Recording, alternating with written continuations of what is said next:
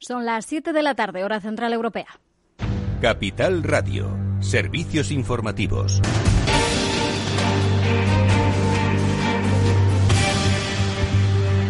¿Qué tal? Muy buenas tardes. Estamos pendientes de todo lo que pase en la Comunidad de Madrid. Es habitual rueda de prensa que se celebra al término del Consejo de Gobierno y que suele realizar el vicepresidente del Ejecutivo, Ignacio Aguado, se ha cancelado sin dar explicación desde los canales de prensa de ese equipo de gobierno. Recordamos que el viceconsejero de Salud de la Comunidad había dicho que se iban a llevar a cabo medidas, eh, restricciones más estrictas en la comunidad, confinamientos selectivos para esas eh, zonas que tengan mayor incidencia del coronavirus, pero después eh, otras fuentes indicaban que desde el eh, entorno de Isabel Díaz Ayuso, la presidenta de la Comunidad de Madrid, no estaban al tanto de esas medidas, no se habrían aprobado esas medidas o se estaban barajando otro tipo de opciones. Así que seguimos muy pendientes de todo lo que pase en torno a la Comunidad de Madrid. Mientras el Ministerio de Sanidad ha registrado este miércoles 11.100 90 casos de COVID-19,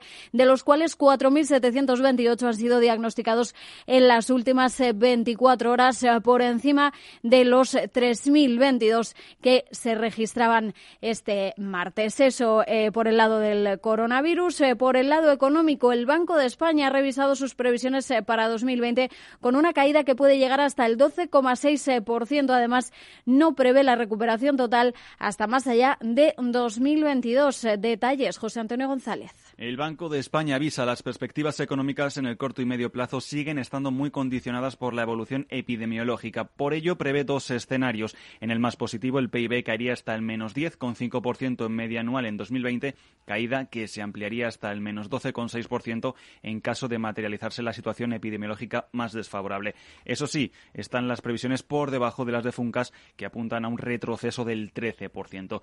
El crecimiento en 2021 irá hasta el 7,3% en el escenario 1 y se quedaría en el 4,1% en el escenario 2. La prolongación de la recuperación, eso sí, daría lugar a avances más modestos de la actividad en 2022. En cualquier caso, al final de ese ejercicio, el nivel del PIB se situaría en unos dos puntos porcentuales por debajo del nivel previo a la crisis en el escenario 1, brecha que se ampliaría hasta algo más de seis puntos porcentuales en el escenario 2. Por su parte, la deuda pública experimentaría en 2020 un aumento de más de 20 puntos porcentuales en el escenario 1 y de unos 25 puntos porcentuales en el escenario 2 hasta situarse en el 116,8% y el 120,6% del PIB. Gracias, eh, José Antonio Hernández de Cose, el gobernador del Banco de España, ha pedido que no se tenga miedo a ampliar las ayudas, los ERTE, durante el tiempo que sea necesario, aunque ha solicitado, eso sí, un esfuerzo para que se enfoquen cada vez más en los sectores y, sobre todo, en las empresas donde sean más útiles. Eh, y, por cierto, que desde la COE, Antonio Garamendi, ha vuelto a pedir hoy al Gobierno que dé datos objetivos, dice, sobre lo que están costando en realidad los ERTE porque sospecha, dice, que son muy inferiores a los que se están ofreciendo públicamente.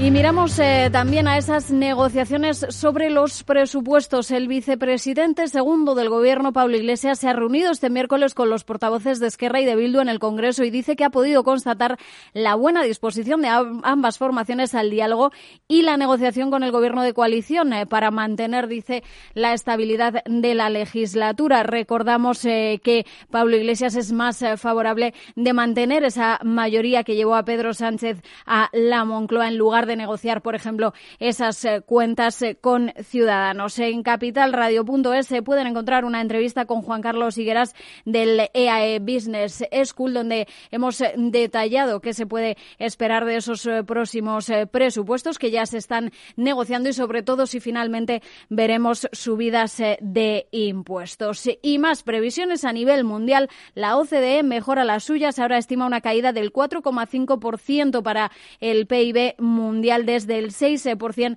que preveía anteriormente. A pesar de esa mejora, eso sí, ese recorte del 4,5% sería un desplome histórico. Es todo por ahora. Les dejamos ya con After Work de la mano de Eduardo Castillo a las 9 de la noche. El balance estará con Federico Quevedo, Alfonso Serrano desde el Partido Popular de la Asamblea de Madrid.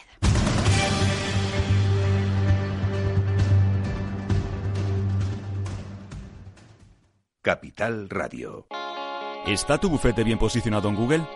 El 77% de usuarios buscan los servicios que necesitan Internet. Si no te encuentran a ti, encontrarán a tu competencia. En comunicación jurídica llevamos 20 años ayudando a dar visibilidad a empresas del sector legal. Web corporativa, estrategias publicitarias, marketing en redes sociales. Infórmate en comunicacionjurídica.com o en el mail info arroba comunicacionjurídica.com. Comunicación Jurídica. Hacemos visible tu despacho. Riesgo 6 de 6. Este número es indicativo del riesgo del producto, siendo 1 indicativo del menor riesgo y 6 del mayor riesgo. ¿Inviertes en bolsa? Con XTB puedes comprar todo tipo de acciones al contado por solo 0,10%. Invierte en acciones y ETF sin costes de custodia. Infórmate en xtb.es.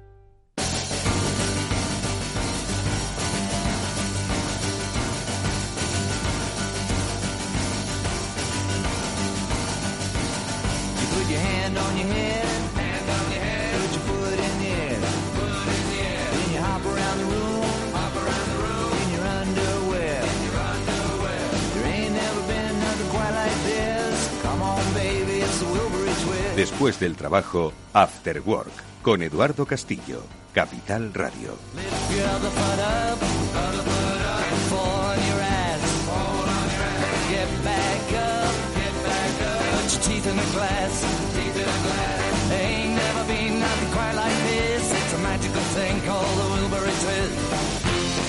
¿Qué tal amigos? Buenas tardes, bienvenidos al Afterword de Capital Radio, que hoy está dispuesto a daros pues un, un baño de realidad digital, porque con nuestros especialistas y amigos que nos ilustran en las eh, complejidades de la vida digital vamos a hablar en los próximos minutos. Lo primero de ellos con nuestro especialista en la materia, con José Manuel Vega, el director de estrategia digital del equipo E. Vamos a conocer un nuevo concepto, con él conocemos un montón de conceptos y de estilos de vida siempre eh, basados en lo digital o comportamientos. Eh, incitados por lo digital y que hoy nos trae un, un, término que ahora vamos a desarrollar ampliamente que la verdad es que yo, yo primera vez que lo oigo pero también porque no he recibido nada igual vosotros no lo habéis oído pero sí que habéis recibido algo sí un paquete que ha llegado a tu casa pero que tú no habías pedido. Pues tal y como compras en las diferentes plataformas y marketplaces, pues aquí no habías comprado nada y sin embargo te está llegando. ¿Esto qué es? ¿Te ha llegado? Bueno, pues que sepas que eres objeto de brushing marketing. Vamos a ver qué es en unos minutos con la ayuda de José Manuel Vega. Y digo que vamos a hablar de lo digital porque en breve se va a celebrar el South Summit. Ya sabéis que es una de las citas imprescindibles en el mundo empresarial, emprendedor, Open Innovation e intraemprendimiento que tenemos en nuestro país. Y su fundadora, María Benjumea, nos va a hablar de cómo lo están preparando pues para principios de octubre y sobre todo del mapa del emprendimiento 2020. Yo no sé si la pandemia pues le ha quitado las ganas a muchos o todo lo contrario, o ha hecho que esas ganas se refuercen y se multipliquen. Lo conoceremos casi ya al final de nuestro programa. Y entre tanto, ¿cómo van los ERTES? ¿Cómo están haciendo las empresas? ¿Cómo se están gestionando? ¿Los están aceptando? Con Fernando Ruiz Beato, socio de Ruiz Beato Asesores, que nos pone un poco en la pista laboral, vamos a hablar sobre cómo se está llevando esto eh, una vez que, iba a decir, se ha terminado el estado de alarma, pero no la pandemia. Pues de todo ello, amigos, vamos a hablar en este After Work que comienza ya mismo con Néstor Betancor gestionando técnicamente los mandos técnicos de este programa. Os saluda Eduardo Castillo, vamos rápidamente con nuestros invitados.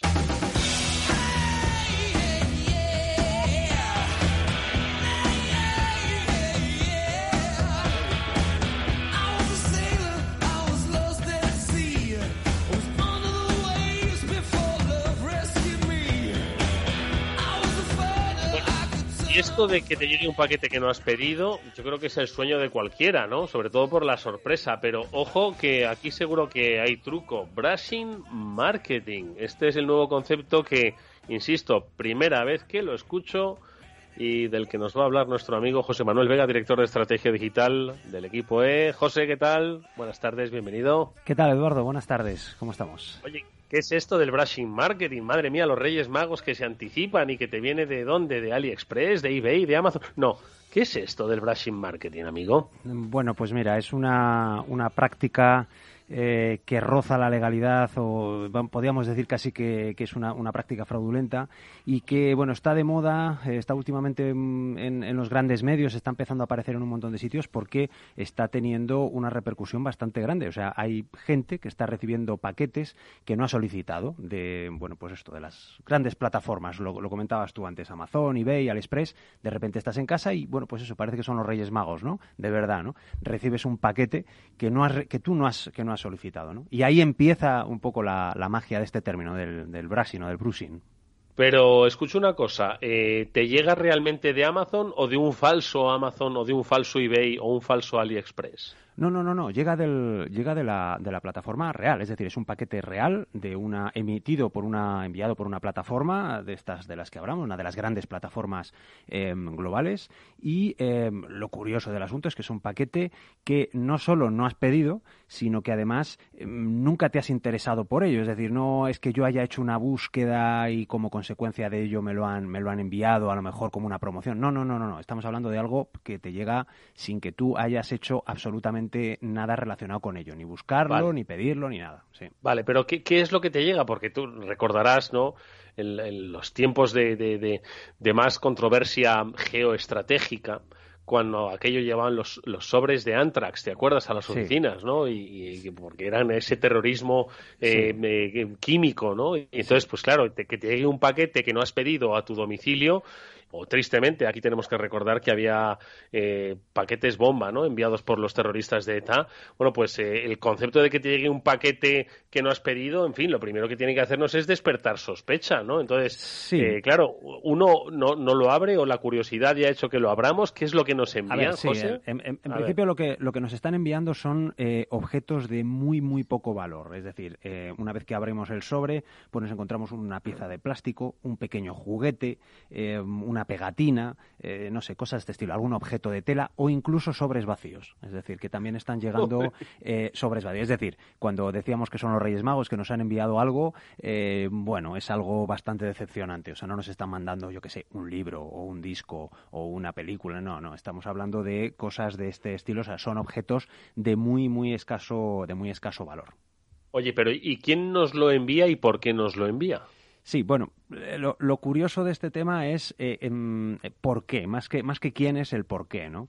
Y el por qué, bueno, pues tiene una explicación que para entenderla, pues hay que entender un poco cómo funcionan las grandes plataformas. ¿no? Al final, eh, estas plataformas tipo Amazon, eBay, AliExpress se han profesionalizado muchísimo, es decir, la mayoría de anunciantes son empresas profesionales que se dedican a ello, tienen una, unidad de e-commerce especializada en e-commerce. Estamos hablando de que cuando buscamos cualquier producto nos salen miles y miles de resultados, eh, de tal manera que se compite de, forma global y destacar ahí es mm, realmente complicado. ¿no? Entonces, mm. ¿por qué cuando yo busco un producto en Amazon, en AliExpress, eh, digamos, mm, la plataforma me ofrece unos más arriba, más abajo. Bueno, pues la explicación de esto, y ahí es donde llega luego el branding, eh, es que em, unos, unos eh, hay un algoritmo que es el que piensa cuál es el producto que más se acoge a el, producto que tú estás, o sea, el, término que tú estás buscando, ¿no? Ese algoritmo funciona un poco parecido a cómo funciona Google, ¿no? O los grandes o los grandes buscadores. Y para ello tiene muy, muy en cuenta, el algoritmo tiene muy en cuenta las valoraciones que tiene un eh, vendedor, el, vendedor profesional que, que, te, está mostrando. Em, hablan, el algoritmo tiene en cuenta un parámetro que es la popularidad y la popularidad se mide básicamente en el número de valoraciones y en el número de comentarios que, que, incluye ese vendedor. Entonces, por tanto, ya podemos intuir por dónde van los tiros un poco del bruising, ¿no? Lo que se trata en el fondo con estos, con estos pedidos, y ahora vemos un poco en, detalle cómo funciona, ¿no? Pero en el fondo lo que va, el que hace esto, eh, lo que va buscando es que haya una serie de valoraciones sobre sus productos eh, que le hagan eh, crecer en el ranking a la hora de mostrar sus productos en, en los grandes portales. Eh, voy a ser eh, un poco eh, maleducado. O sea, el que nos envía mierdas a casa es el que luego quiere que le valoremos positivamente. Sí, la cuestión es que no vamos a ser nosotros los que le vamos a valorar. Obviamente, nuestra valoración sería, eh, oiga, señor, me ha enviado algo que yo no necesito. La valoración sería mala. Un cacho de té. exactamente, o un sobrevacío, ¿no? Entonces, obviamente, no somos nosotros, sino que ahí hay ese intermediario, digamos, fraudulento, que es el que va a emitir la, la, la valoración y el comentario en nuestro nombre. Ah. Ahí está la, ahí está la gracia, ¿no? Pero y hay empresas especializadas en brushing que son, entiendo, las que luego hacen los, los comentarios positivos. Exactamente, ese es, ese es el, tema. Son empresas de, de marketing que se dedican a hacer bueno, pues esta estrategia que, como digo, es una estrategia fraudulenta y que, eh, bueno, pues que poco a poco se está intentando eh, acabar con ella, ¿no? Eso no quita para que se sigan recibiendo miles de paquetes eh, diarios y que, bueno, pues que haya personas, seguro que hay algún oyente que, que bueno, pues que, el, que ha recibido nuestros paquetes y probablemente no le haya dado mayor, mayor importancia. Oye, pero ¿y cómo, cómo esta empresa de marketing especializada en brushing pues tiene mi dirección y me envía un paquete y, se ha hecho con mis datos y además eh, me está utilizando a mí, ¿no? Pues como eh, parte de su engranaje para posicionar a un, a un vendedor. ¿Cómo, al fin, ¿cómo pues se llega a esto? Sí, bueno, a ver, el funcionamiento al final es curioso, ¿no? El, este vendedor que necesita eh, miles de valoraciones pues para mejorar en el, en el, ranking, bueno, pues contrata a este tipo de, empresas de marketing, bueno, pues que lo que hace es realizar ellos Em, bueno, pues cientos, miles de pedidos al vendedor, em, bueno, pues con direcciones de envío que, mm, con, en nombre de personas y, con direcciones de envío que ha obtenido en bases de datos que o bien puede comprar o bien están obtenidas también de maneras eh, que bordean la ley, ¿no? O sea, hoy en día se pueden, bueno, como ha habido tantos hackeos en tantos sitios, bueno, pues hay muchas, en la Deep Web, eh, en la Internet profunda, pues se, obtienen bases, se pueden comprar bases de datos, em, bueno, pues con direcciones, con nombres, con teléfonos, emails, etcétera, etcétera, ¿no? Entonces, bueno, pues o bien eh, son bases de datos compradas de forma más o menos legal, esos, esos, em, esas autorizaciones que damos de protección de datos de podrá ser cedido a terceros mis datos, etcétera, etcétera. Bueno, pues esos terceros son, pues a lo mejor empresas que se dedican a la comercialización de, de, bases de datos, ¿no? Entonces, bueno, pues pueden ser bases de datos compradas más o menos legalmente o obtenidas de manera, como os decía, como decía antes, de, manera completamente eh, opaca a través de, bueno, pues de, sitios como, por ejemplo, la Internet profunda, ¿no? Entonces, bueno, pues son, en, en cualquier caso, bases de datos que nada tienen que ver con lo que son los datos habituales del Amazon de turno, AliExpress, eBay, etcétera, etcétera. En cualquier caso, hay que reconocer el ingenio que tienen algunos para encontrar negocio allí en donde hay un algoritmo, una necesidad. Porque para recapitular un poco, José, entonces, eh, el brushing funciona que yo soy un, tío que vende sillas, eh, soy un vendedor profesional de sillas, ¿no? Y yo quiero que cuando un tío entre en Amazon o en eBay o en AliExpress y ponga necesito sillas, ¿Sí? pues salgan las mías de, de pues las primeras, ¿no? Exacto. Las primeras, ¿vale? Pero como no tengo muchas valoraciones, contrato a una empresa de marketing para que me posicione, ¿no? Correcto. Bueno, porque, hombre, yo recuerdo que entonces, pues, esto era como lo de, es decir, que había empresas, pues, que te ayudaban a posicionarte, ¿no? En, en, en, Amazon, entendiendo el algoritmo, y por eso era un negocio, pues, no solo lícito, sino de, además, pues, oye, te, te, como diría yo, te enseñaban un poco a, a, vender, ¿no? Oye, pues haz las fotos así, pon los comentarios así, gestiona, es decir, te ayudaban un poco a gestionar tu propia identidad digital y eso era positivo, pero eh, el siguiente paso es que yo necesito, yo no quiero hacer todo esto y yo quiero subir rápidamente, ¿no? Y entonces contrato a estos Sí. ¿Qué es lo que hacen? Cambian pues, por, mí. A ver. Entonces, cogen la base de datos, empiezan a hacer pedidos en tu nombre y, eh, bueno, pues empiezan a emitir valoraciones. Es decir, porque para que se pueda emitir la valoración, Amazon, eh, AliExpress, eBay exige que el pedido, o sea, que el envío eh, sea efectivo, es decir, que se haya hecho el envío. O sea, por tanto, mm, no vale con hacer un pedido y ya veremos, sino que eh, la empresa tiene que demostrar que ha, que ha enviado efectivamente El, el, pedido. Por eso es por lo que se reciben los paquetes, digamos, porque los tienen que enviar. Entonces, que, ha salido de sus, de sus oficinas, ¿no? Por lo tanto, han salido esos paquetes y ya que acaben en la basura o que acaben diciendo que es esto, da igual, ¿no? Ya el pedido está enviado, por lo tanto, ya se puede hacer una valoración. Exactamente. Entonces, por tanto, el que recibe el, el, pedido que normalmente es ajeno a todo esto, pues lo normal es que lo abra, vea que aquello pues habrá sido una confusión. Bueno, pues lo normal es que el, producto acabe en la basura. Eso es lo, más habitual. Y, por otra parte, una vez que ya se ha entregado, bueno, pues el, el browser, digamos, es el que coge y entra en, Amazon y pone una valoración en nuestro nombre, es decir, con, con, nuestra, con unos datos similares a los nuestros, bueno, pues eh, pone esa valoración que lo normal es que ponga cinco estrellas y que y muy buenos comentarios, ¿no? Que diga el producto es magnífico, etcétera, etcétera, ¿no? El vendedor, por tanto, al final, que es el, beneficiado en todo esto, pues ve cómo se van incrementando de manera muy rápida, bueno, pues las, eh, valoraciones que tiene y, por tanto, que va ganando muchos puestos en el ranking eh, del algoritmo de la plataforma de turno.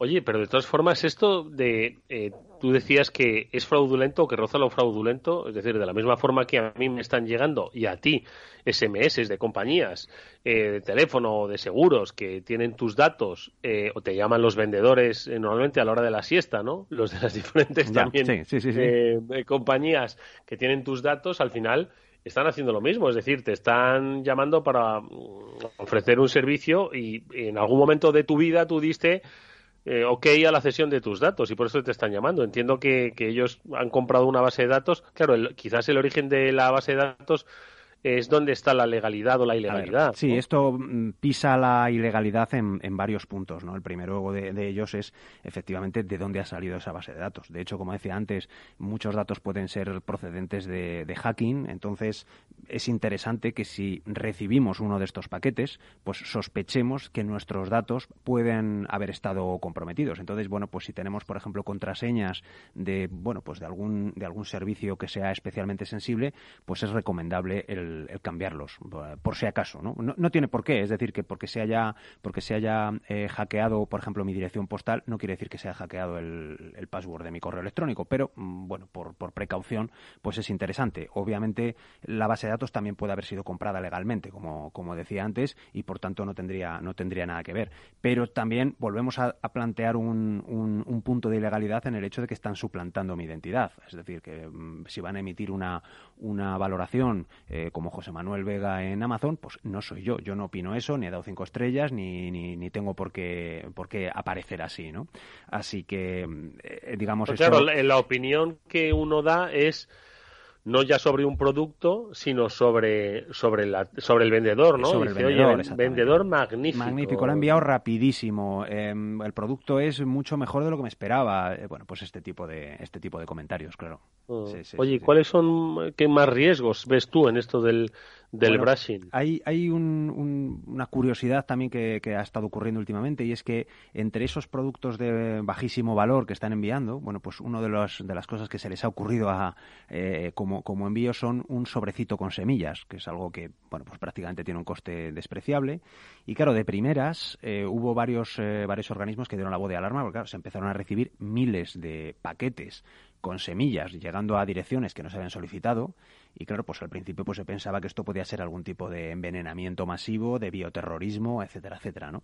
Y, bueno, pues no, resultó que era parte de esta misma técnica, lo que pasa que, bueno, pues un, sobrecito, un trocito de plástico con unas pocas semillas, pues prácticamente no, no eran, eh, o sea, el coste era, era diminuto y, bueno, pues le salía, le salía cuenta enviarlo, igual que han enviado, pues eso, ya digo, una pegatina o una pequeña pieza de plástico, una aguja de plástico, cosas, cosas de este estilo. ¿no? Eh, en el tema de, semillas en España, concretamente, se han recibido bastantes y hasta eh, bueno, pues ha habido un aviso del Ministerio de Agricultura español y llevado a la Comisión Europea que, bueno, pues que finalmente lo han calificado como un, como un fraude, o sea, no como un como bioterrorismo, además, como, como, como se empezó pensando, sino más como pues simplemente un, fraude, ¿no? Que, pisa o que toca en varios puntos, como, como decíamos antes. La recomendación, por si alguien ha recibido estas semillas o si tiene el sobrecito en casa, bueno, pues primero es no plantarlas, eso es lo que dice el Ministerio de Agricultura, que no las plantemos porque pueden ser, bueno, pues especies invasoras, no se sabe realmente, son semillas de no se sabe qué, entonces, bueno, pues puede ser una especie que no vaya bien con nuestro ecosistema. Por tanto, la, recomendación es destruirlas simplemente y olvidarse del, asunto. Así que, bueno, pues mucho cuidado si nos llega eh, primero un sobre vacío o un sobre que no habíamos pedido. En segundo lugar, y además si son semillas, pues a la basura derechito. Pero, ¿podemos hacer algo? Eh, quiero decir, ¿podemos reportar a Amazon o a AliExpress o a eBay. Pues sí, sí, efectivamente se podría reportar a las, a las propias plataformas si sospechamos que se ha utilizado nuestro nombre para, para poner una, una reseña de este estilo fraudulenta, indicando además que ha sido un, tema de, de, bruising y que se ha recibido un sobre con que no se había solicitado, etcétera, etcétera. Em, en cualquier caso, las plataformas son perfectamente conscientes del problema porque no es una cosa nueva, esto ya lleva varios años, lo que pasa es que está siendo más masivo ahora, antes era una cosa, bueno, pues más, eh, más eh, bueno, mucho más minoritaria y ahora pues eh, bueno pues los envíos ya no es una empresa que se le ha ocurrido esto sino que son muchas empresas haciéndolo no por tanto pues se, se, reciben miles de sobres principalmente pues en los en los principales mercados no solo en España en Francia Inglaterra Estados Unidos no entonces bueno pues las plataformas lo que sí que han empezado es a, a desarrollar algunos algoritmos que traten de detectar este tipo de, prácticas y por tanto bueno pues poner esas em, eh, esos comentarios esas valoraciones en cuarentena e incluso em, bueno pues hacer algún tipo de medida de, contra el vendedor que ha utilizado este este tipo de, prácticas. También el, gobierno chino que bueno pues al final eh, para ellos es, eh, es, muy importante salvaguardar su, su, grandísimo negocio de exportación ¿no? y consciente de, bueno pues de las quejas que ha recibido por parte de los de sus grandes mercados no Estados Unidos Inglaterra o, los, o los países europeos.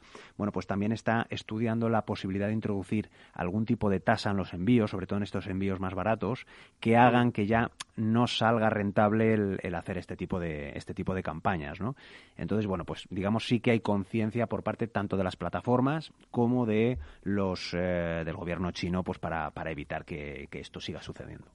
Bueno, y bueno, pues parece que están bueno tratando de, de poner un poco coto ¿no? a estas actividades pero no sé qué reflexión haces tú, porque lo que comentábamos, no, hay que reconocer que el ingenio está, sí, sí, sí, o sea, ¿a quién se le, a quién se le habrá ocurrido esto? A ver, dice, oye, vamos a enviar cientos de miles. Bueno, en realidad se le ocurrió al tío que creó el spam, ¿no? Que era vamos a enviar cientos de miles de correos. Efectivamente. Y aquí es cosa física, ¿no? Pues decían que el correo postal iba a palmar, pues no, oye, todo lo contrario, sirve y mucho, ¿eh? Sí, sí, sí. A ver, a ver por, por, una parte, hay, hay una reflexión inicial que eh, que es interesante y el hecho de que a lo mejor el, la empresa, eh, que el vendedor mm, no es consciente de que se están llevando eh, a cabo prácticas fraudulentas en su nombre. Es decir, él ha contratado una empresa de marketing y como decíamos antes, hay muchas técnicas para mejorar en e-commerce. pues tú apuntabas algunas de ellas, hacer unas buenas fotografías, describir bien los productos, bueno, hacer, hacer campañas de publicidad perfectamente legales, de todo tipo, ¿no? Y hombre, a lo mejor a la empresa a la que he contratado un servicio global, oye, mira, necesito un paquete de, de, acciones de marketing digital pues para mejorar mi, comercio electrónico en AliExpress, por ejemplo, ¿no? Bueno, pues ellos se han puesto a hacer y han dicho, oye, ¿cómo están creciendo las valoraciones? Eh? Qué bien, eh, tal, igual, y no son conscientes de, lo que, de que lo que hay es entre las diferentes acciones que se están tomando, alguna de ellas es, es fraudulenta, ¿no? Em, bueno, pues puede que el vendedor sea un, vendedor perfectamente legal, que sus productos son buenos, eh, pero, bueno, pues digamos se la hayan colado un poco en, el tema. O sea, puede suceder o puede que no. Puede que el vendedor sea esté compinchado, sobre todo, por ejemplo, en el caso de los sobres vacíos. Ahí obviamente hay un, un compadreo ¿no? entre, entre el vendedor y la empresa de marketing que está llevando esto a cabo.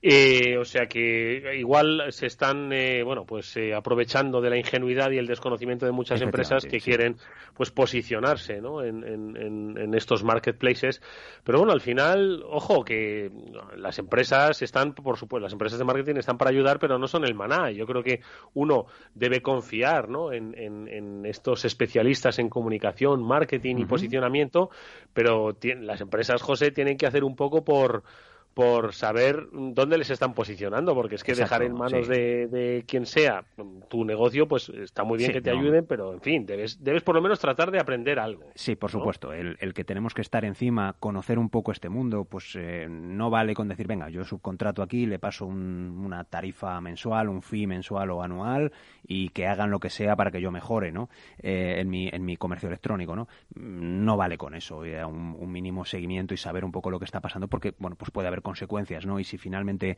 las plataformas empiezan a detectar este tipo de prácticas fraudulentas y eh, deciden eh, introducir alguna medida correctora en el algoritmo, bueno, pues puedo salir muy perjudicado, ¿no? En esa, en, esas, eh, en esos rankings, digamos, de, productos.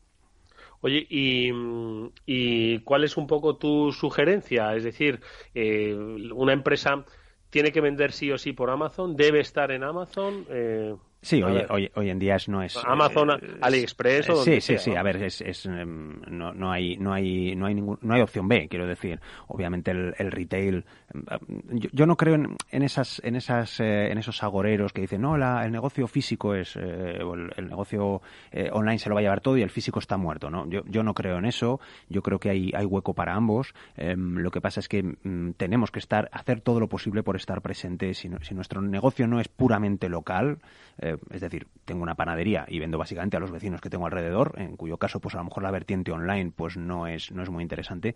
Pero vamos, salvo casos de este estilo, en negocios muy micro locales, yo creo que, tenemos que estudiar la, la, vertiente online. Y en esa, y en esa vertiente, bueno, pues las grandes plataformas tienen, tienen mucho poder, ¿no? Y hay que estudiarlas sí o sí y ver a ver en cuál nos puede interesar a la hora de distribuir nuestros productos. Bueno, oye, me ha encantado el, el brushing marketing este, el, el, marketing por abrasión. No sé cómo se traduce esto de... Sí, brushing, brushing no, el brushing es? algo así como cepillado, ¿no? Eh, no, no sé muy bien por qué, por qué le han puesto este nombre, ¿no? El, término con el que han calificado a, a esta técnica, ¿no? Pues mira, estoy empezando a pensar, ¿tú te acuerdas esa pesca de arrastre, ¿no? Del, de los océanos, ¿no? Que eran como si estuviesen eh, cepillando el, el, el, el fondo marino, ¿no? Sí, océano, sí. Exactamente. Pues, podría ser, podría ser.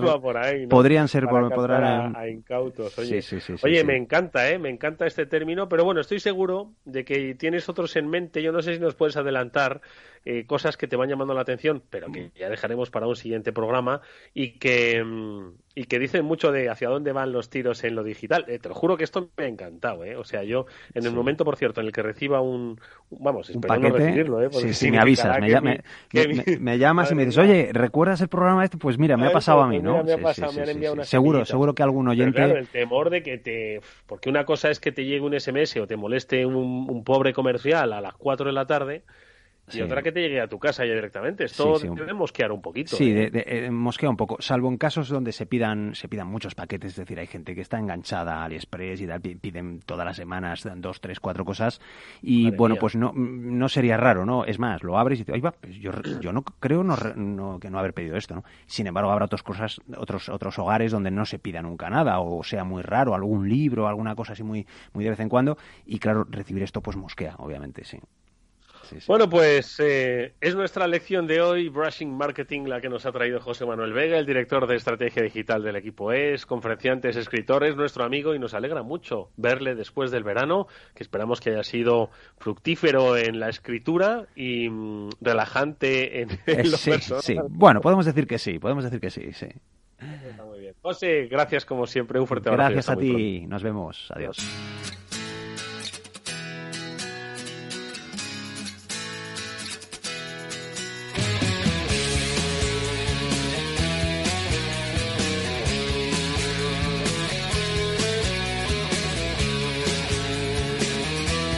Tanto las eh, personas tratamos de comprender el mundo digital en el que nos introducimos, las empresas tratan de comprender el escenario laboral y legal en el que están ahora mismo inmersas como consecuencia de una grave crisis económica eh, causada por el confinamiento y los límites que la pandemia del coronavirus ha impuesto en todo el mundo, especialmente en España. Y aquí, como hemos venido contando repetidamente, pues hay un, problema de empleo importante, un problema de empleo que muchos expertos dicen que se va a agravar en los próximos años a no ser que se tomen medidas para ello. Mientras tanto, las eh, medidas adoptadas eh, llevaban el nombre de ERTE, ERTE que fue objeto de negociación, de discusión entre patronal y gobierno para ver hasta cuándo se producía la cobertura de aquellos trabajadores que, pues por una situación de imposibilidad de continuar el negocio, se habían visto obligados a eh, suspender eh, bueno, pues su actividad a través de ese. ¿Cómo está la cosa? Pues se lo preguntamos a los especialistas en la materia. Fernando Ruiz Beato es socio de Ruiz Beato Asesores. Fernando, ¿qué tal? Muy buenas tardes, ¿cómo estás? Muy buenas tardes, ¿cómo estamos? Pues eh, tratando un poco de interpretar más allá de las cifras ¿no? y de las previsiones de, porcentaje de paro que va a haber eh, o que ya está habiendo en, nuestro país, pues un poco vosotros como abogados especialistas en mercantil, en laboral, pues un poco cuál es esa, esa situación de las empresas y sobre todo el destino de pues miles de trabajadores que acogidos a los ERTES no se sabe si han cobrado, si los van a cobrar, si van a poder seguir cobrándolos pues no sé, defíneme, defíneme, un poco el escenario a 15, 16 de septiembre que estamos hoy. Pues mira, te, cuento un poco lo que nosotros estamos viviendo en el despacho, ¿no? Eh, tenemos una administración que está colapsada, con un servicio de empleo del SEPE que tiene 6.000 trabajadores y que tiene que abordar todo el tema de la tramitación de los ERTES y del ingreso mínimo vital. Eso hace que todavía, aunque ya minoritariamente, haya trabajadores que desde marzo todavía siguen sin cobrar. Y sobre todo hay muchos ERTES que en esta confusión de si eran ERTES de, por fuerza mayor o eran ERTES por causas objetivas y que se convirtieron a ERTES por causas objetivas, resulta que no cobran los trabajadores desde julio, eh, julio y agosto y posiblemente tampoco septiembre, porque no han podido tramitar todavía esos expedientes. ¿Esa situación qué hace? Pues que ahora que de nuevo se está negociando por parte de la mesa la prolongación de los ERTES o no, va a traer muchas eh, eh, dificultades a la hora de negociar los nuevos ERTES porque los trabajadores van a poner una única condición. Y es decir, oiga, yo entiendo cuál es la situación de la empresa y entiendo que deba estar abocado y afectado por un ERTE, pero ustedes me tienen que solucionar el cobro de la prestación. Es decir, todavía no tenemos a estas alturas solucionado el tema de la prestación. Ahora, ¿cuál es el problema que tenemos ahora? Que los ERTES, que es una medida temporal, ya se están quedando cortos, insuficientes. Es decir, no se puede seguir manteniendo la imposibilidad de despedir objetivamente por parte de las empresas.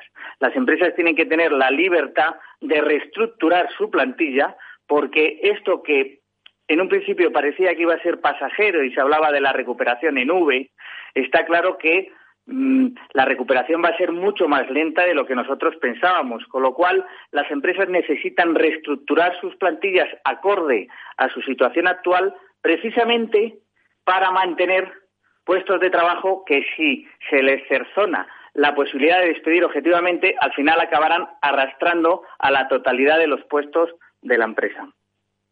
Pero, Fernando, eh, de todo, aunque ahora mismo hay esos límites eh, legales al despido, eh, la mayoría de las instituciones y los organismos de previsión macroeconómica pues creen que el paro se va a ir al 18, en el mejor de los casos al 20% en el peor de los casos, ¿no? Lo que significa que va a haber una destrucción efectiva de empleo, es decir, que tarde o temprano, tarde o temprano, pues esto se va el problema es que la destrucción que está habiendo ahora es la destrucción del, del, puesto de trabajo precario, es decir, los contratos temporales o aquellos trabajadores que tenían poca antigüedad. Entonces, como no hay posibilidad de hacer despidos objetivos, se hacen despidos improcedentes.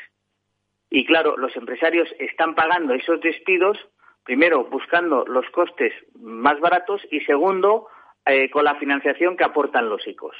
Bien, el problema que nos vamos a encontrar es cuando esa financiación de los ICOs Mm, que ya hay algunas empresas que prácticamente la han utilizado, ya no la disponen y cuando ya el empleo eh, que se va a ver afectado es ya un empleo estable o más fijo.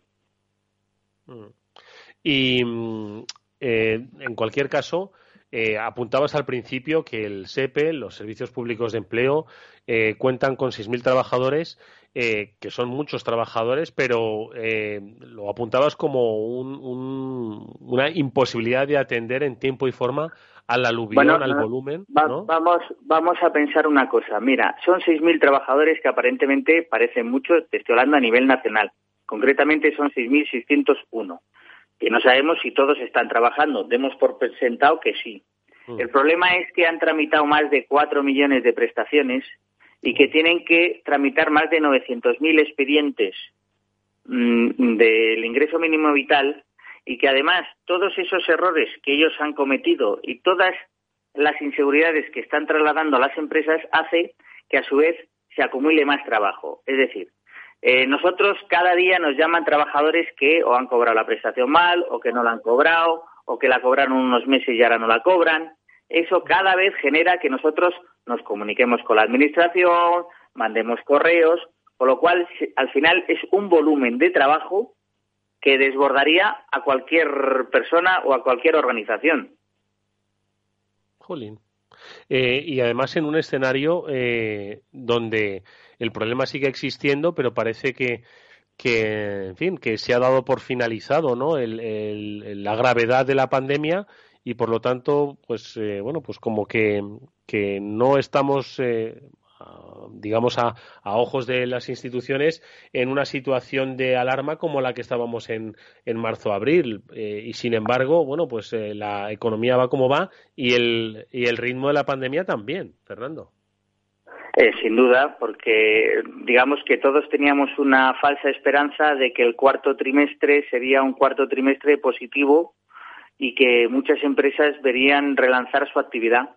Y la verdad es que, salvo sectores concretos que obviamente eh, están funcionando bien, hay otros muchos que todavía sufren incluso muchas limitaciones a la hora de ejercer su actividad y que además eh, ven como mm, situaciones, por ejemplo, como lo que está pasando en los colegios, hace que el teletrabajo siga siendo, mm, digamos, la vía más utilizada, lo que hace que, por ejemplo, un sector como la restauración, pues sea difícil que pueda recuperar la actividad persistente a la pandemia, ¿no?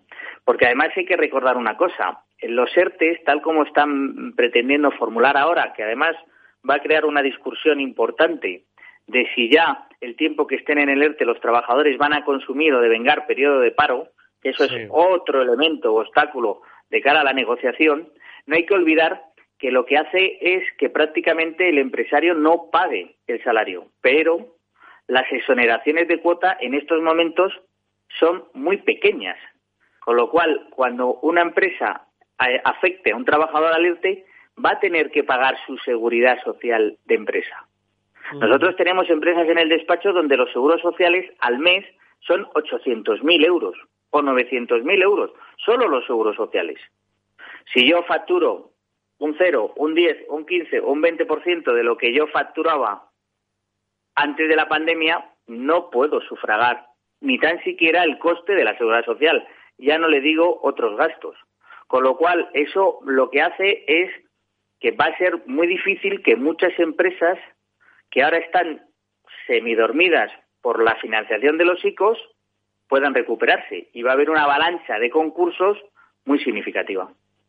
Madre mía, menudo escenario. Si además se meten en juego las, eh, las prestaciones y empezar a consumir las prestaciones en el ERTE, claro, si de repente un trabajador se le prolonga un ERTE, empieza a consumir su prestación y esa empresa, pues por desgracia, no sale adelante, cuando vaya realmente al paro, la prestación que le va a quedar puede ser mínima o nula. Es decir, o sea que estaríamos madre mía, enfrentándonos a un problema de carácter social importante, Fernando. Total, totalmente. O sea, no solo va a ser una situación complicada para todas aquellas personas que, por desgracia, se puedan haber abocadas a, una situación de desempleo, sino que previamente esto va a generar una conflictividad en las empresas que va a imposibilitar en muchos casos conseguir llevar a cabo las herramientas adecuadas para conseguir la viabilidad de la empresa. Por eso es muy importante que los agentes sociales y el gobierno, que en estos momentos están negociando, transmitan tanto a los trabajadores como a las empresas soluciones que sean viables y que eviten cualquier conflicto de cara a establecer la estabilidad necesaria para conseguir relanzar la actividad y poder revertir la situación en la que nos encontramos y volver a situaciones parecidas a la, a la, a la, a la, a la situación que vivíamos antes de la pandemia. Bueno, pues eh, la verdad es que sin lugar a dudas el escenario es complejísimo y las herramientas son las que son.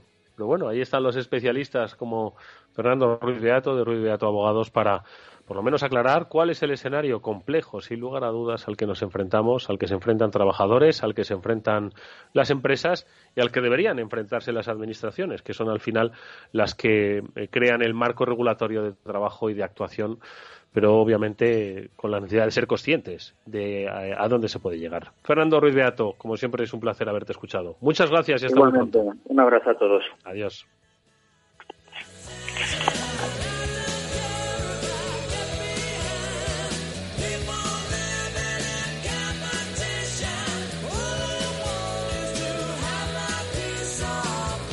Eduardo Castillo en Capital Radio, After Work. Hola, soy Leopoldo Abadía, autor de La Crisis Ninja, y quiero hablaros de lo normal. Lo normal es que cuando compramos algo sepamos cuánto tenemos que pagar, ¿no? Pues eso mismo debería suceder a la hora de invertir. Por eso me gusta Finanbest, comisiones bajas y claras, sin letra pequeña. Entra en finanbest.com y descubre que lo normal es extraordinario. Lo normal es Finanbest. After Work, con Eduardo Castillo.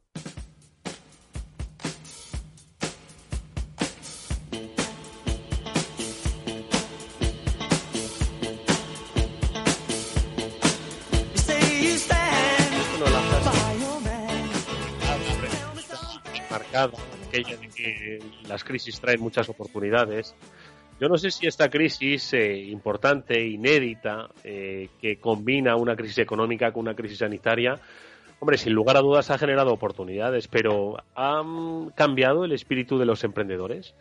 Eh, los ha, digamos, hecho que se tranquilicen un poco ante un escenario incierto de futuro o precisamente en este escenario es cuando sí que se encuentran las verdaderas opciones de triunfo. Bueno, pues es algo que seguro que se desprende del mapa del emprendimiento 2020, que desde South Summit se publica pues cada año y además como un, un episodio previo a la celebración de ese encuentro entre emprendedores, inversores, grandes empresas que buscan conocimiento y buscan talento. María Benjumea es la fundadora de South Summit y yo no sé, María, si tú has percibido pues que mm, la euforia emprendedora ahora está un poquito más calmada por esto de, la pandemia o que por el contrario, pues hay muchos que creen que esta es su oportunidad. ¿Qué tal? Muy buenas tardes. Muy buenas tardes. Eh, pues eh, que los emprendedores están siempre activos y eso lo notamos en South Summit.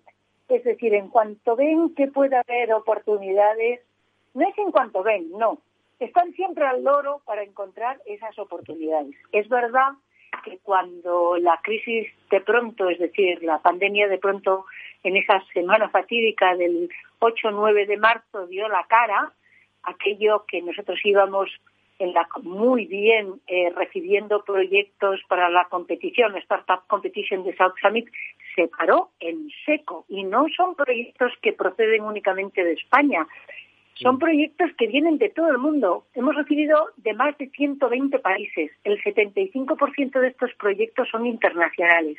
Y desde todos los puntos del mundo se paró. Pero eso sí, cuando empezamos inmediatamente a construir todos los Virtual South Summit para generar challenges, es decir, retos que eh, mostraran la cantidad de oportunidades y el interés de los inversores en esas, eh, en, ese, en generar esas oportunidades y también de las corporaciones, bueno, la respuesta que hubo fue maravillosa. Y por tanto, pues es verdad que cuando viene un momento de shock como el que nos tocó, puede haber una parálisis. Es verdad que hay sectores, como todo el mundo de los viajes, del turismo, que están especialmente afectados, pero no nos eh, eh, junto a eso no nos engañemos que hay otros sectores que al revés esta situación les ha venido extraordinariamente bien porque también sabemos que ha servido para multiplicar el ritmo de transformación digital de la sociedad en su conjunto. De hecho, algunas de las eh, em, ideas y algunas de, las, de los puntos que destaca este mapa del emprendimiento 2020, María, es el foco en el que ponen eh, eh, su atención los emprendedores, los startuperos, ¿no? Salud, energía, digitalización, transporte. Yo creo que el mundo este cambiado, ¿no? Derivado del coronavirus, pues básicamente se basa en esto, en energía, en salud, en digitalización y en transporte. Esas son las claves de nuestro tiempo, ¿no? Totalmente, totalmente. Y además es muy apasionante lo que estás diciendo, porque depende, es decir, los sectores, ahí, ahí vemos eh, la agilidad de las startups para adaptarse y para responder a los tiempos, a esos huecos que ven eh, en donde de verdad hay oportunidades y, poder desarrollar su proyecto en torno a todo eso. ¿no? Y eso es que eh, una de las conclusiones que más claramente hemos visto en el mapa de emprendimiento de South Summit este año es que eh, los sectores, las industrias en las cuales están trabajando estas startups y que responden a nuestra convocatoria son muy diferentes dependiendo de los años. Es muy curioso porque este año eh, y fintech están absolutamente en las primeras posiciones y sin embargo, como veíamos, el tema de travel y turismo, pues en cambio está muy, está muy parado. Mm. Eh, María, y en este escenario, lo has mencionado, el próximo 6 de octubre comienza el South Summit. ¿Cómo lo habéis planteado? Obviamente, ¿no? Habéis tenido que hacer un, un, viraje hacia, hacia, lo virtual, entiendo, pero ¿cómo lo habéis planteado y precisamente eh, qué oportunidades ofrece? Porque nos hemos dado cuenta, ojo, que lo virtual no era restrictivo, sino todo lo contrario, sino expansivo que eh, ampliaba muchísimos los horizontes, ¿no? Entonces, en este caso, el South Summit, ¿cómo está planteado? ¿Qué novedades nos vamos a encontrar? Y que hace un año, ojo, que nadie pensaba en coronavirus, pues no estaban ni, ni planteadas, ¿no? ¿Cómo lo habéis eh, enfocado este año, María? Pues mira, con muchísima ilusión, porque, bueno, yo como ya sabes que me considero una startupera total y una startupera de 66 además, porque todo entra, es decir, dentro por de este supuesto, mundo por supuesto. startupero es que da lo mismo la edad, da lo mismo la procedencia, somos muy diversos y eso es, eso es lo mejor, pero lo que hay es una característica clave, ¿no? que es la innovación. Entonces, ¿qué es lo que nos ha permitido? Y este, este proyecto que hicimos inmediatamente para decir a la gente, oye, esto es malo, realmente lo que nos está pasando es duro, pero pero el mundo sigue y hay muchas oportunidades. Y al hacer todos estos Virtual South Summit con sus distintos retos y llamar a inversores de todos los países y, a startups para que entre todos conectaran y también con las corporaciones para generar oportunidades que aportaran valor y resultados de negocio para todos, nos dimos cuenta que me encanta además como lo has enfocado de lo que has dicho este, esta situación lo que nos ha permitido es ver que las cosas se pueden hacer de otra manera y además se pueden hacer muy bien y con muy buenos resultados. Y de otra cosa que nos dimos cuenta es que hay que quedarse con todo lo bueno que hemos conocido hasta el momento, porque las cosas no es de transformación 365 y yo lo tengo que cambiar 360, lo tengo que cambiar todo, no.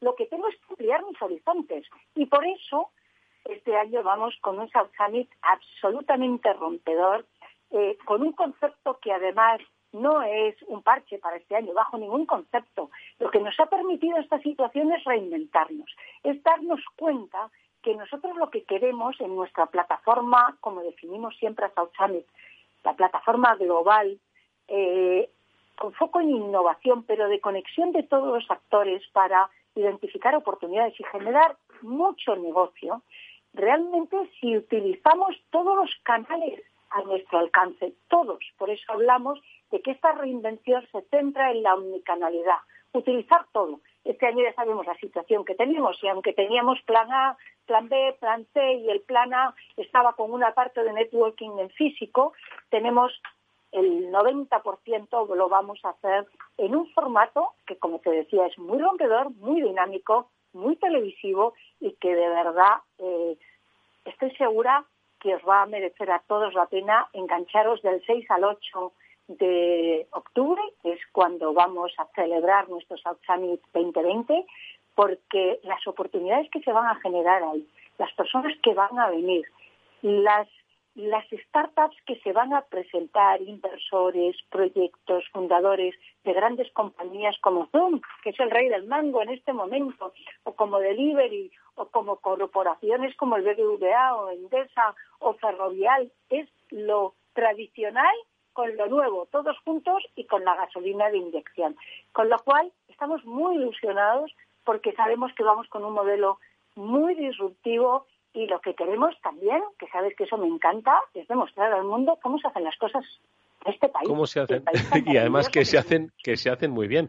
Es cierto que eh, nuestro país es, como es un país de impulsos, mediterráneo y de sangre caliente, eh, yo no sé si esta, este periodo difícil, esta crisis económica a la que eh, inevitablemente nos vamos a enfrentar, va a generar un nuevo boom de emprendimiento forzoso. Eh, al final siempre hay que mirarlo, bueno, pues de una manera positiva, ¿no? Porque al final uno, pues, emprende cuando tiene iniciativa o cuando le empujan, que, tampoco pasa nada, ¿no? No es denominación de origen, pero, pero también, también es válido, ¿no? ¿Crees que vamos a ver un nuevo boom de emprendimiento de autoempleo de interés por el, autoempleo del negocio propio?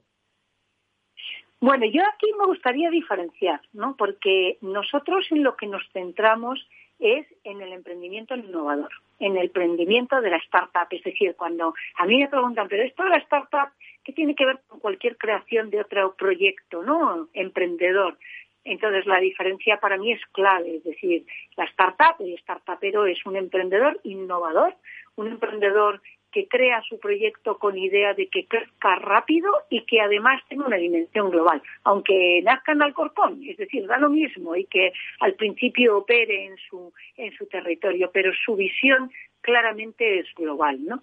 Entonces es muy interesante porque los datos y los resultados que nos arroja el mapa del emprendimiento, lo voy a plantear desde dos perspectivas. Uno, lo que es un resultado que es curioso. No se ha movido desde que hicimos nuestro primer mapa del emprendimiento en el año 2013. No se ha movido. Y es, cuando nosotros preguntamos al startupero eh, por qué emprende su proyecto, eh, le decimos, lo emprendes eh, por vocación, lo emprendes por necesidad, lo emprendes porque has visto una oportunidad, el porcentaje, pero absolutamente mayoritario, y no te quiero ni contar si unimos por vocación y porque vio una oportunidad, pero vamos, excede del ochenta y tantos por ciento o más, ¿vale? Es decir, es inmenso.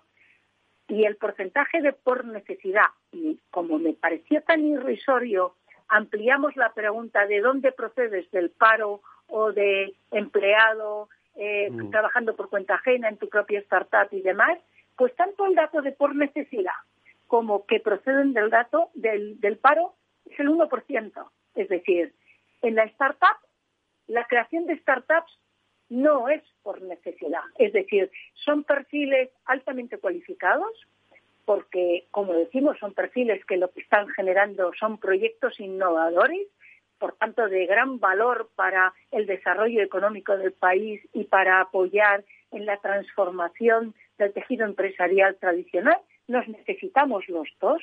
Son cada vez más eh, proyectos o, emprendedores, más bien emprendedores consolidados, maduros, que no es su primera startup eh, la que en este momento están presentando a South Summit, sino mm. que ya han presentado uno de los datos fundamentales que damos es que lo que se consolida es el startupero enganchado, es decir, el, el, en serie. Exactamente, mm. que ha creado distintas startups y lo que está identificando permanentemente son esos huecos del mercado. Lo que hablábamos antes que tú me preguntabas, oye, la crisis, esta crisis sanitaria, ¿qué ha hecho? ¿Ha paralizado o ha permitido al emprendedor identificar cuáles son esos nichos que de necesidad en donde debe de desarrollarse. Pues lo que yo tengo clarísimo es que el que está es constantemente identificando esos nichos, ¿no? Es también como, como un perfil diferente a lo que ha sido eh, el empresario tradicional, que montaba pues su empresa y era la empresa de toda su vida, ¿no? Aquí hay, lógicamente, empresarios de estas características, pero hay una figura que cada vez es más amplia, que es el que identifica crea, se rodea de una serie de fundadores y de un equipo muy potente, crea esa startup, hace que evolucione, pero no se queda ahí. Pues María, será muy, muy interesante poder escuchar a personas como Eric Joan, el fundador de Zoom, si él esperaba que esa herramienta de videoconferencia hoy iba a ser la que salva muchas economías. Lo podréis ver en el South Summit del 6 al 8 de octubre. Buscad información, asistir y obtener buena referencia, buena confianza, buen conocimiento y ese impulso que os falta. María Benjumea es la directora, es la fundadora del South Summit. Mucha suerte para esa celebración y hasta muy pronto, María. Y muchísimas gracias a vosotros porque siempre estáis ahí apoyando y potenciando. Mil gracias. Un abrazo fuerte. Este impulso, eh, con este ánimo, nos despedimos esta mañana, amigos, que volverá el After Work a las 19 horas, como siempre, en la sintonía de Capital Radio. Cuidaros mucho. Adiós.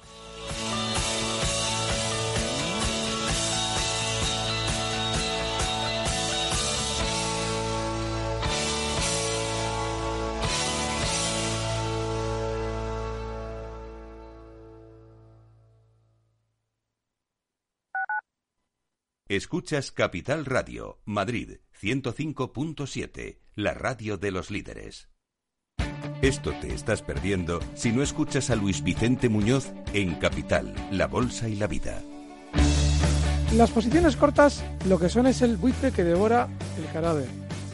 El cadáver es anterior, ha muerto antes. No te confundas. Capital, La Bolsa y la Vida, el original. Si quieres entender mejor todo lo que rodea a nuestro sector alimentario, tienes una cita en La Trilla. Un gran equipo de especialistas te acercará a la actualidad económica y política desde el campo hasta la mesa. Conocerás sus principales innovaciones sin olvidar las producciones más tradicionales. Los sábados de 8 a 9 de la mañana con Juan Quintana, La Trilla de Capital Radio. Capital Radio.